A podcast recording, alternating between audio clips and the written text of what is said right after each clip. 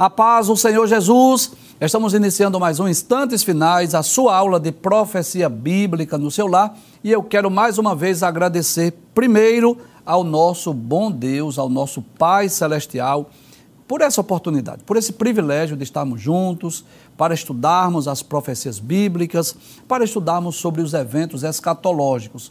Mas quero agradecer também ao nosso pastor presidente, pastor Ailton José Alves, e a toda a equipe da Rede Brasil de Comunicação por essa oportunidade de podermos usar esse canal, esse veículo de comunicação através da TV, das redes sociais, para que possamos es explicar, estudar a infalível, a inerrante palavra de Deus.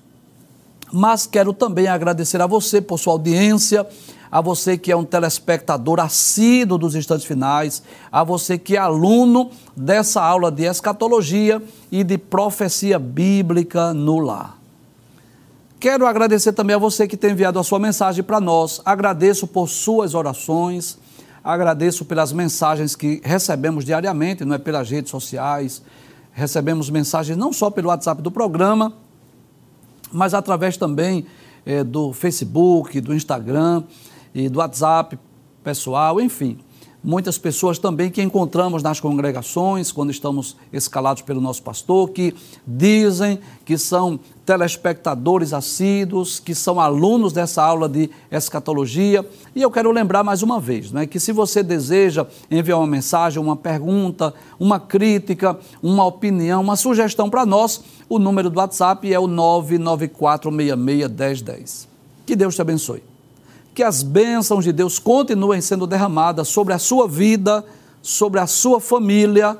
Obrigado por podermos adentrar no seu lar mais uma vez. Seja muito bem-vindo aos instantes finais. Como é do seu conhecimento, nós estamos estudando sobre a infalibilidade das profecias bíblicas. Nós já estudamos dezenas de profecias bíblicas, o seu cumprimento lá do Antigo Testamento e recentemente nós estamos estudando as profecias do Novo Testamento. Nós já estudamos algumas profecias do Evangelho escrito por Mateus. Vamos relembrar? Vamos recapitular as profecias que vimos do Evangelho escrito por Mateus. Se você é um telespectador assíduo, você está acompanhando né, essas profecias. Selecionamos algumas e já estudamos. Vamos ver? Pode passar a tela, por favor? Já estudamos a profecia que Herodes iria procurar matar o menino Jesus. Já estudamos também uma profecia do capítulo 8, onde Jesus disse que muitos do Oriente e do Ocidente iriam sentar à mesa com Abraão, Isaac e Jacó no reino dos céus. Estudamos a profecia do capítulo de número 16 acerca da fundação da igreja e que as portas do inferno não iriam prevalecer contra a igreja. Já estudamos também algumas profecias lá do sermão profético, né? aquele sermão de Jesus, capítulo 24 de Mateus, já estudamos também essas profecias. A partir de hoje, nós vamos estudar algumas profecias do Evangelho escrito por Marcos, que é o segundo livro do Novo Testamento. Mas antes de estudarmos sobre as profecias desse livro, né, nós vamos falar um pouco sobre o autor, vamos explicar um pouco sobre o livro. Você sabe disso?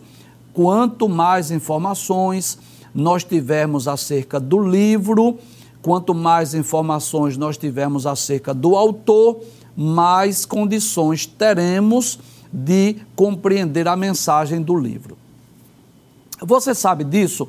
Nós vamos encontrar na Bíblia quatro livros denominados de evangelhos. E evangelho significa boas novas ou boas notícias. Que o correto é dizer evangelho de Jesus, escrito por Mateus, evangelho de Jesus, escrito por Marcos, evangelho de Jesus, escrito por Lucas e evangelho de Jesus, escrito por João.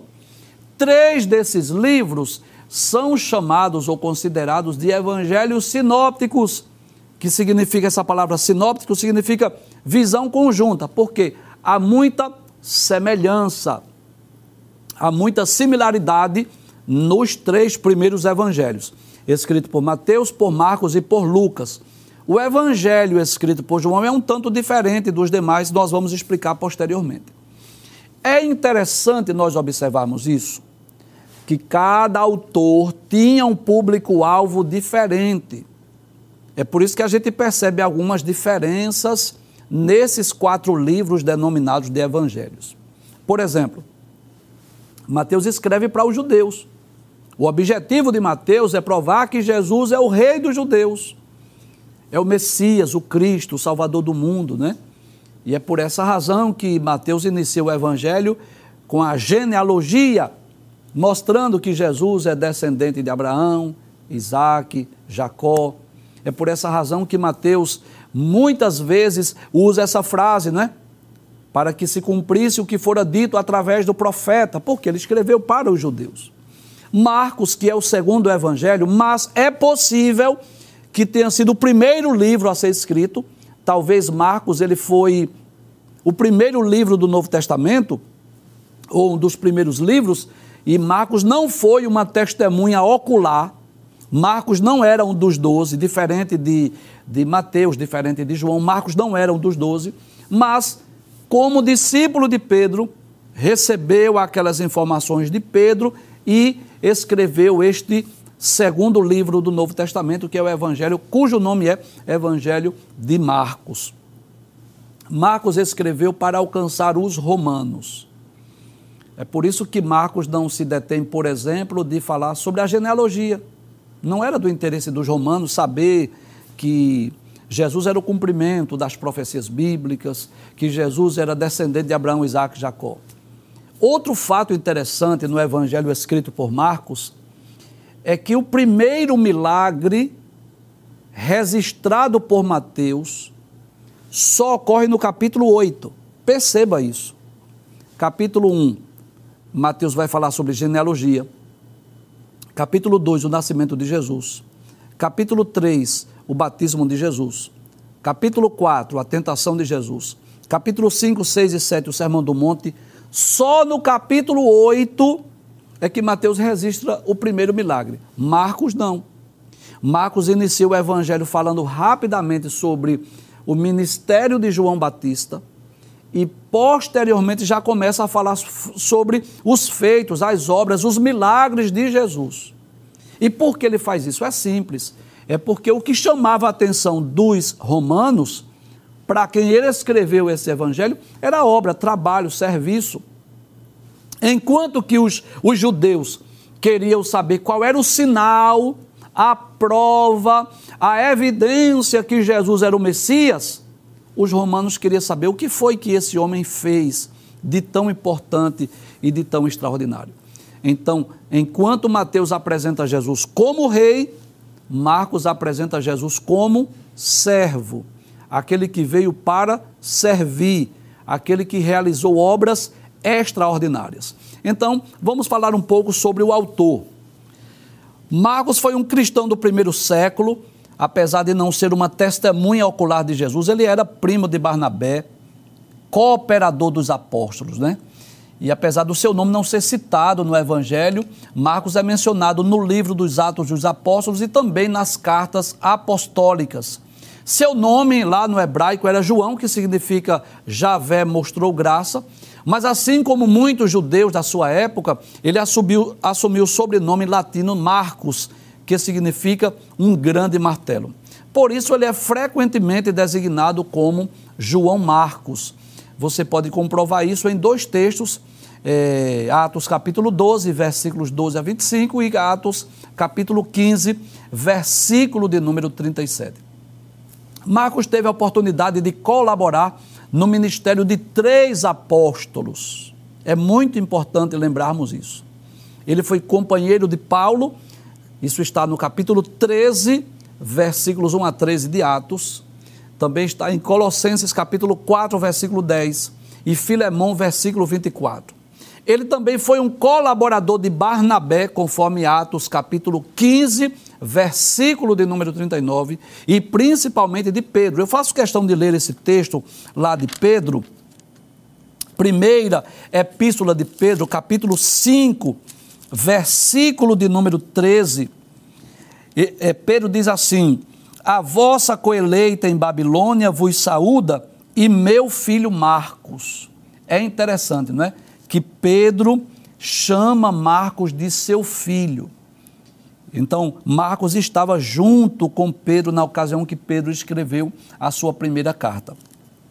E tudo nos leva a crer que Marcos recebeu de Pedro as informações para que ele escrevesse o evangelho. Que coisa interessante. Pedro escreveu duas epístolas, mas não escreveu o evangelho. Mas Pedro pôde transmitir os feitos, as obras, os milagres de Jesus para Marcos, e Marcos, ele escreveu esse livro, né, que é o segundo do Novo Testamento.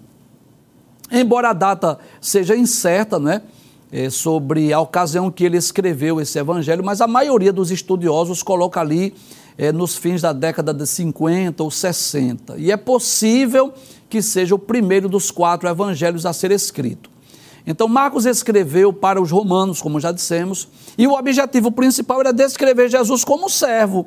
Por isso, a ênfase do seu evangelho é, de, é destacar mais as obras, mais as ações, mais milagres do que os ensinos de Jesus. Diferente de Lucas, né? Como Lucas escreveu para os gregos, para os sábios da época, você vai perceber isso que a ênfase do evangelho escrito por Lucas está nos ensinos de Jesus. Há muitas parábolas, muitos ensinos de Jesus que só foi registrado por Lucas. A ênfase de Mateus mostrar que Jesus era o rei dos judeus, porque ele escreveu para os judeus. A ênfase de Marcos era apresentar Jesus como servo, porque ele queria alcançar o coração dos romanos. Então ele destaca mais as obras de Jesus.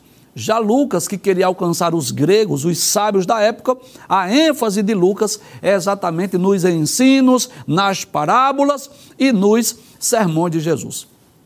E é por essa razão também que Marcos omite a genealogia de Cristo, né? Não se detém a escrever, por exemplo, o Sermão da Montanha, mas já inicia o Evangelho já falando sobre as obras de Jesus, como nós podemos ver. Então hoje nós vamos estudar uma das profecias que está no Evangelho escrito por Marcos, mas que não foi proferida por Marcos necessariamente. Abre a tela, por gentileza, para nós. É, pronto. Jesus batizaria com o Espírito Santo é a profecia. Nós vamos ver a profecia no capítulo 1 do Evangelho escrito por Marcos. Essa profecia foi proferida por João Batista é uma profecia bem conhecida da igreja.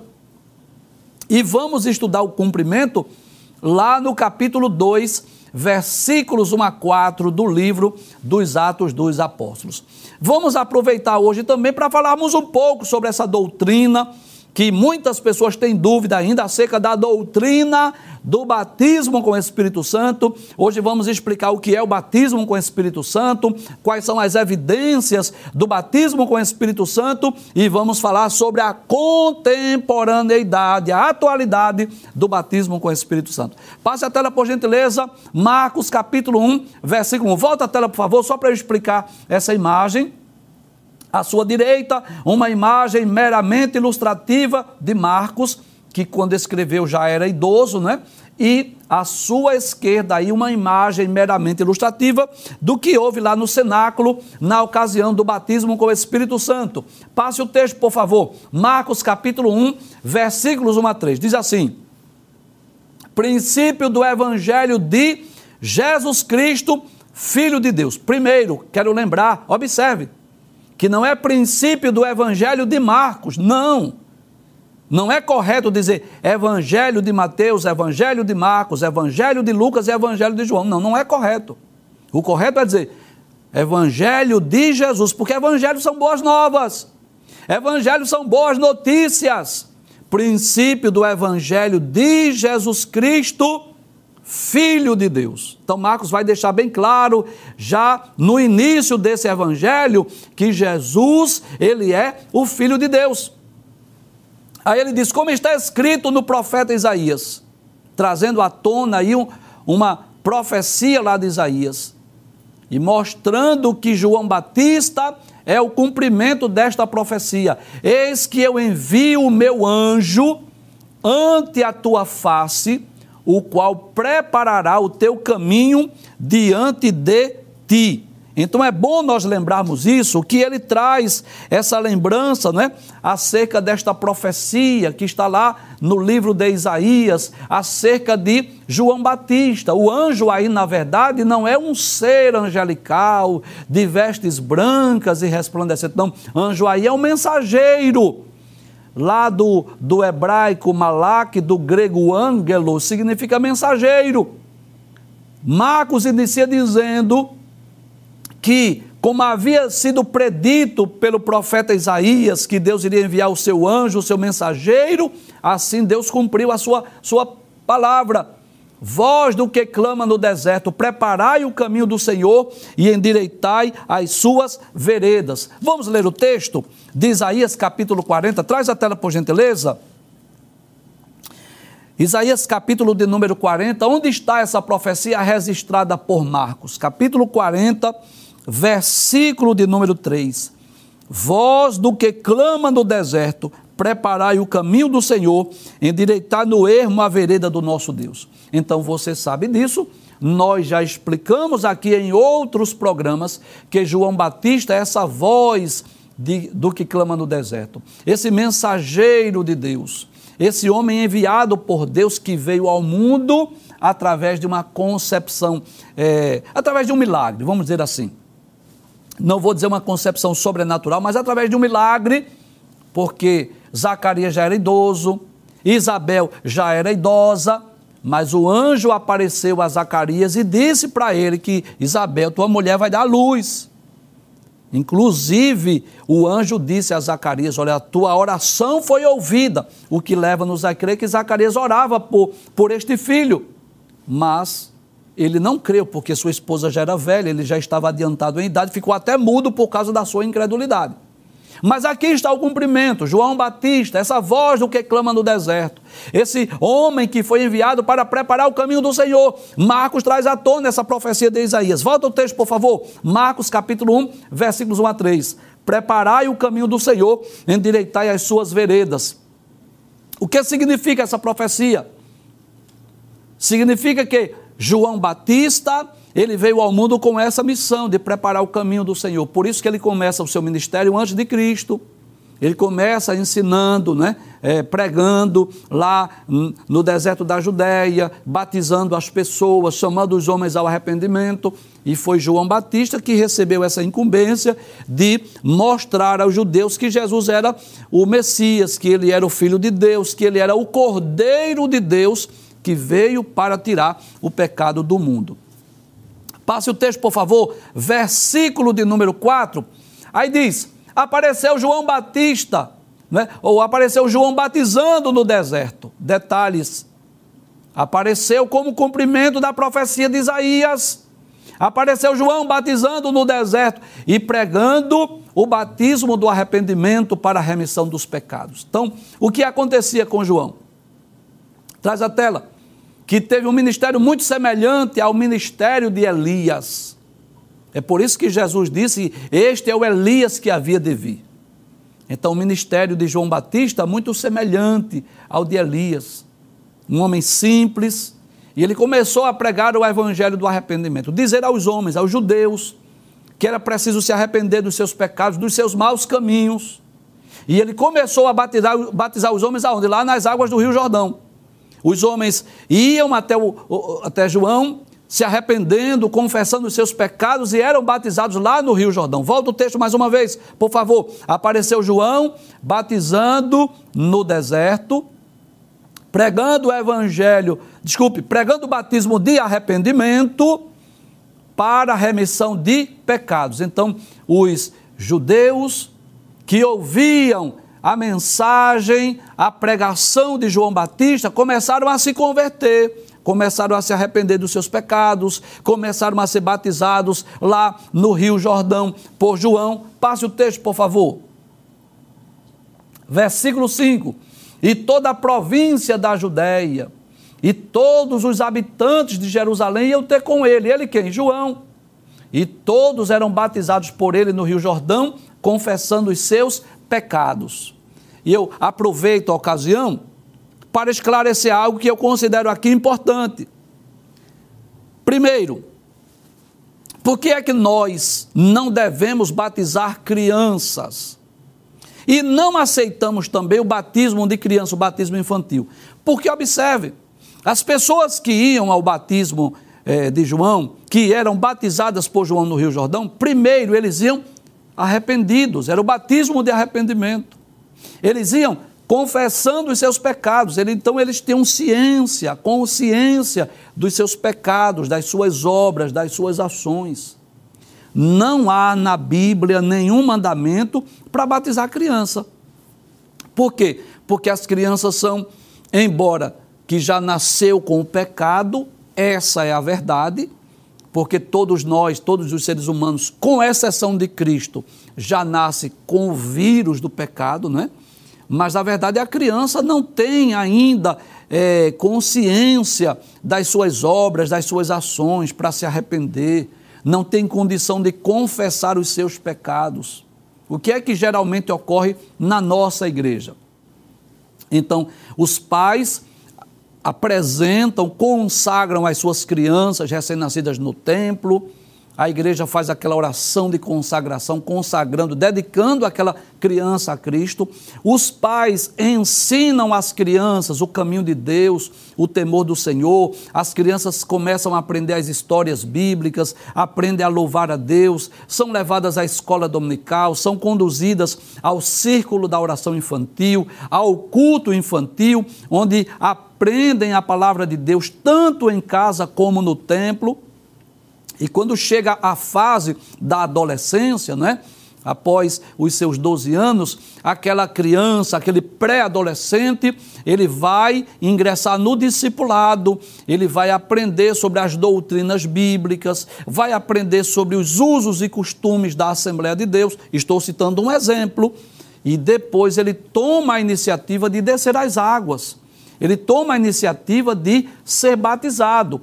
Professor, qual é a importância do batismo? É que o batismo ele representa uma morte para o mundo, uma morte para o pecado. É como se, quando a pessoa mergulhasse naquelas águas, estivesse morrendo o velho homem, a velha natureza.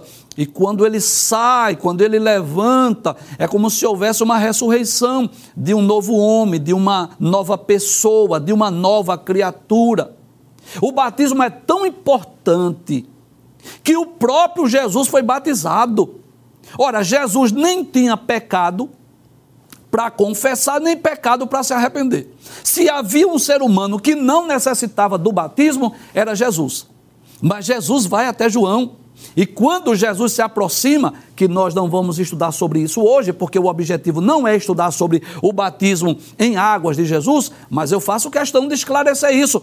Quando Jesus vai ser batizado, João Batista diz assim: eu careço ser batizado por ti e tu vens a mim? Aí Jesus disse: Deixa para que se cumpra toda a justiça. Então, Jesus, como representante da raça humana, como o segundo Adão, Jesus também permitiu-se, deixou-se ser batizado, embora não tivesse pecado para confessar e nem para se arrepender. Então, veja a importância do batismo. Inclusive, eu diria que o momento é oportuno para explicar algo aqui. Dois extremos perigosos. Primeiro, colocar o batismo como uma condição à salvação. Não, isso não é verdade. A pessoa não tem que se, se batizar para ser salvo. Quando Jesus disse em Marcos capítulo 16, versículo 16, Jesus diz assim: Quem crê e for batizado será salvo, quem não crê será condenado. Então a condenação é para quem não crê, porque existe às vezes experiências de, de pessoas que creem e não têm condições de serem batizadas. Eu vou dar um exemplo bíblico. Aquele ladrão na cruz, que disse a Jesus: Senhor, lembra-te de mim quando entrares no teu reino. Ele foi batizado? Não. Deu tempo ele descer da cruz para ser batizado? Não. Mas Jesus disse: Digo que hoje estarás comigo no paraíso. Existem muitas pessoas que se convertem no leito da dor, na hora da morte, né? e não dá tempo de se batizar. E eu não posso colocar o batismo como uma condição à salvação. Agora, o outro extremo também é perigoso. Uma pessoa que é cristão, que diz que crê em Deus, crê na Bíblia, não ter desejo de ser batizado, bem, tem alguma coisa errada aí. Ou a pessoa não tem certeza da sua salvação, ou a pessoa não entendeu ainda a importância do batismo. Inclusive, é bom lembrar isso, né? Que quando Filipe estava explicando ao eunuco, capítulo de número 8 do livro dos Atos, né? Filipe explicando ao eunuco acerca daquela profecia de Isaías, quando o eunuco viu a água, disse assim: Eis aqui a água. O que é que impede que eu seja batizado? Mas vamos voltar ao texto. As pessoas iam para João, ouviam a pregação, ouvia a mensagem, se arrependia dos seus pecados, confessavam os seus pecados e eram batizadas lá no Rio Jordão. E é por essa razão que a gente diz que nós não devemos batizar crianças, porque criança não tem consciência do seu pecado para confessar e para se arrepender. Quando chega na fase da adolescência, sim, faz o discipulado, desce as águas batismais e a partir de então torna-se membro da igreja evangélica. Passe o texto, por favor. Versículo de número 6. Fala um pouco sobre as características de João, né? Vestido de pele de camelo, não é com um cinto de couro em redor, em seus lombos comia gafanhotos e mel silvestre, ou seja, uma vida simples, uma vida é, sem muito luxo, sem muito conforto. Passe o texto, por favor. Versículo 7. E pregava dizendo: Olha aí, agora vamos estudar a profecia. Após mim vem aquele que é mais forte do que eu, ou mais poderoso do que eu, do qual não sou digno de, abaixando-me, desatar a correia das sandálias. Quem era esse que viria depois de João? Claro, Jesus, o Cristo, o Messias, o Salvador do mundo, o Deus, não é? o Filho de Deus, o Rei dos Judeus, o Rei de Israel. João disse: Olha assim, eu nem sou digno de me abaixar e desatar as suas sandálias, a correr das suas sandálias. Passe o texto, por favor, versículo de número 8. Aí João diz assim: Eu, em verdade, tenho-vos batizado com água, aqui no Rio Jordão. Ele, porém, vos batizará com o Espírito Santo. Então, o que é o batismo com o Espírito Santo? É um revestimento de poder. Batismo com o Espírito Santo não é conversão. Não, não é. É uma experiência posterior à salvação. É o que nós pentecostais chamamos de segunda bênção. Primeira bênção, salvação. Segunda bênção, batismo com o Espírito Santo. E eu vou mostrar que batismo com o Espírito Santo não é conversão. No capítulo 20, versículo de número 20 e 21 do, do Evangelho escrito por João, Jesus havia soprado sobre os discípulos o Espírito Santo, após a sua ressurreição. Jesus soprou sobre eles o Espírito. Eles receberam o Espírito, mas Jesus disse que eles deveriam ir para Jerusalém até que do alto eles fossem revestidos de poder. Então, o que é o batismo com o Espírito Santo? É um revestimento de poder. Não é a mesma coisa que conversão, são duas experiências distintas. Abra sua Bíblia, por favor, no capítulo 1 do livro dos Atos dos Apóstolos. Jesus havia dado uma missão aos onze, aos apóstolos, de pregar o evangelho a toda criatura em todo o mundo, Jerusalém, Judéia, Samaria, confins da terra. E Jesus sabia disso, que eles não teriam condições de cumprir aquela missão se não houvesse do alto uma ajuda, um revestimento de poder. Eu costumo sempre dizer isso em sala de aula, quando estamos lecionando a pneumatologia, a doutrina do Espírito Santo, que se Jesus estivesse, tivesse entregado hoje essa missão a 11 pessoas, seria mais fácil. Porque hoje já existe internet, computador, literatura impressa, é, meios de transporte sofisticado, rádio, televisão, YouTube, Facebook, enfim. Então, se Jesus entregasse hoje essa missão a 11 pessoas, essas pessoas poderiam, através das redes sociais, propagar, difundir, pregar o Evangelho.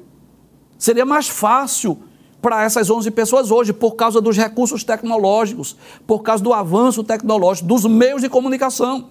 Mas Jesus entrega essa missão a 11 pessoas há cerca de dois milênios quando não havia rádio, televisão, não havia literatura impressa, não havia meios de transporte sofisticado como hoje, não havia recurso para que eles pudessem viajar o mundo da época. Como é que eles iriam realizar essa missão? Aí Jesus diz: Olha, vocês vão para Jerusalém e vocês vão esperar o revestimento de poder para que vocês sejam batizados, revestidos, para vocês cumprirem essa missão. Então, por exemplo, Atos capítulo 1, versículo 8. Jesus diz: Mas recebereis a virtude. Virtude aqui é poder, é autoridade do Espírito Santo, que há de vir sobre vós. Esse poder vem sobre vós.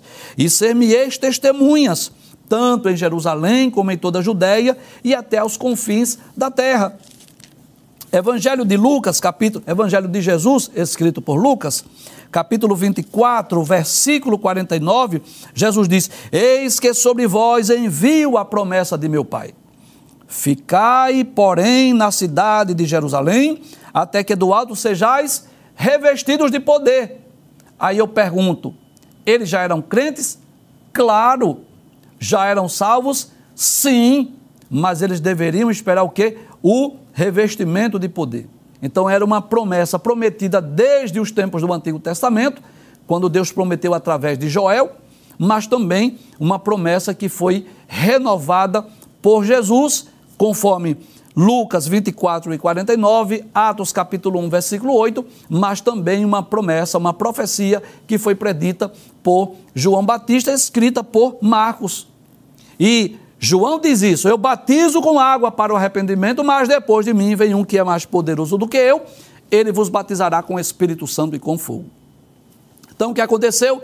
Jesus morreu, foi sepultado, ressuscitou ao terceiro dia, ainda passou 40 dias aqui na terra aparecendo aos apóstolos, aparecendo a muitas pessoas Aí disse para eles né, que eles deveriam ir lá para Jerusalém esperar o revestimento de poder, e eles foram, ficaram lá no cenáculo cerca de dez dias. Porque o revestimento de poder, o batismo com o Espírito Santo ocorreu durante a festa de Pentecostes, que ocorre 50 dias após a Páscoa. Então, o revestimento de poder ocorreu 50 dias após a morte de Cristo, e podemos dizer que ocorreu dez dias após a ascensão de Jesus. Então eles estavam no cenáculo, isso está no capítulo 2 do livro dos Atos dos Apóstolos. Eles estavam lá no cenáculo. Passe o texto, por favor, vamos ver o cumprimento, Atos capítulo 2. Aí Lucas, o médico Lucas, diz assim: cumprindo-se o dia de Pentecostes, que era uma das principais festas de Jerusalém, de Israel, onde judeus dispersos pelo mundo inteiro foram para Jerusalém para comemorar, para celebrar a festa de Pentecostes. Eles estavam todos reunidos no mesmo lugar, no cenáculo lá. Creio que em turnos, né? Orando em dados momentos, lendo as Escrituras em dados momentos, louvando a Deus em dados momentos. Estavam ali há dez dias aguardando o cumprimento da promessa. Passe o texto, por favor, versículo 2. Aí Lucas diz: de repente, e como nós interpretamos isso? Algo inesperado dentro do esperado. A promessa era esperada, mas de repente, ou seja, num momento inesperado, veio do céu. Como foi aquela experiência? Aí ele diz: veio do céu um som. A princípio eles ouviram um barulho como era esse barulho, Lucas? Aí ele diz: era como de um vento veemente e impetuoso, um vento forte, e encheu toda a casa em que estavam assentados. E o que foi que houve, Lucas, depois desse som? Como de um vento forte, um vento veemente, impetuoso, que encheu a casa. Passe o texto, por favor, versículo 3. Aí ele diz: E foram vistas por eles línguas repartidas como que de fogo, as quais pousaram cada um deles. Aí, aqueles que estavam presentes descreveram essa experiência para que Lucas escrevesse depois. É como se línguas de fogo começassem a pousar sobre cada um deles, né? Sobre cada um deles. E qual foi o resultado deste som? Como de um vento veemente e petuoso, destas línguas que começaram a pousar sobre cada um deles. Aí ele diz, no versículo de número 4, pode passar o texto, por favor? Aí ele diz: E todos foram cheios do Espírito Santo. Então o Espírito Santo encheu aquelas pessoas e começaram a falar em outras línguas, detalhes, conforme o Espírito Santo lhes concedia que falassem. Então, perceba aí que eles não começaram a falar em, em outras línguas porque aprenderam ou porque eles estavam a, a, acostumados. Não. Começaram a falar em outras línguas conforme o Espírito Santo lhes concedia que falassem.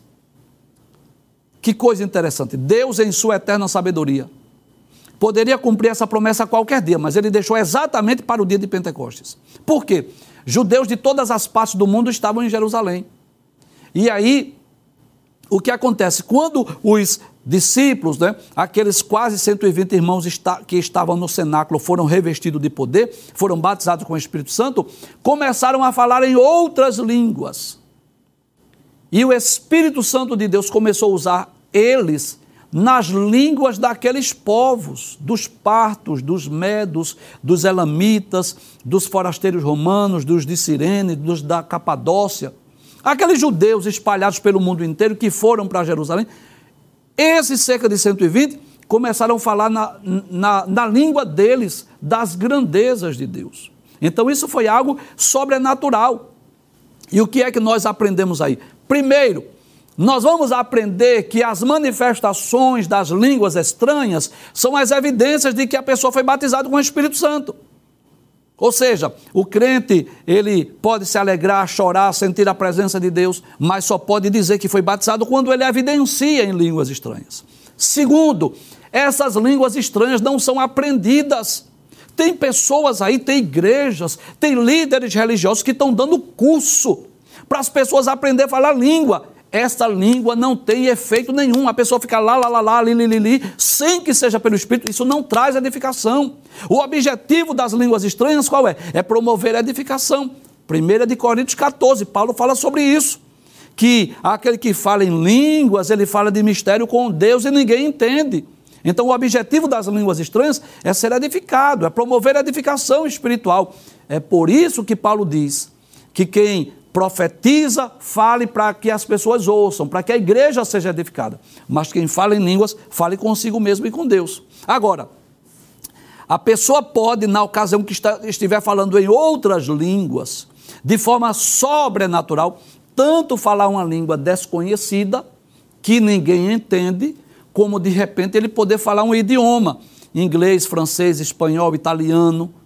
Detalhes, desde que haja um propósito para isso na ocasião do dia de Pentecostes, do revestimento de poder, eles falaram em outras línguas e começaram a falar da grandeza de Deus na língua daqueles povos. Então nós vamos entender que eles não fizeram cursos, que, que eles estavam falando pelo Espírito.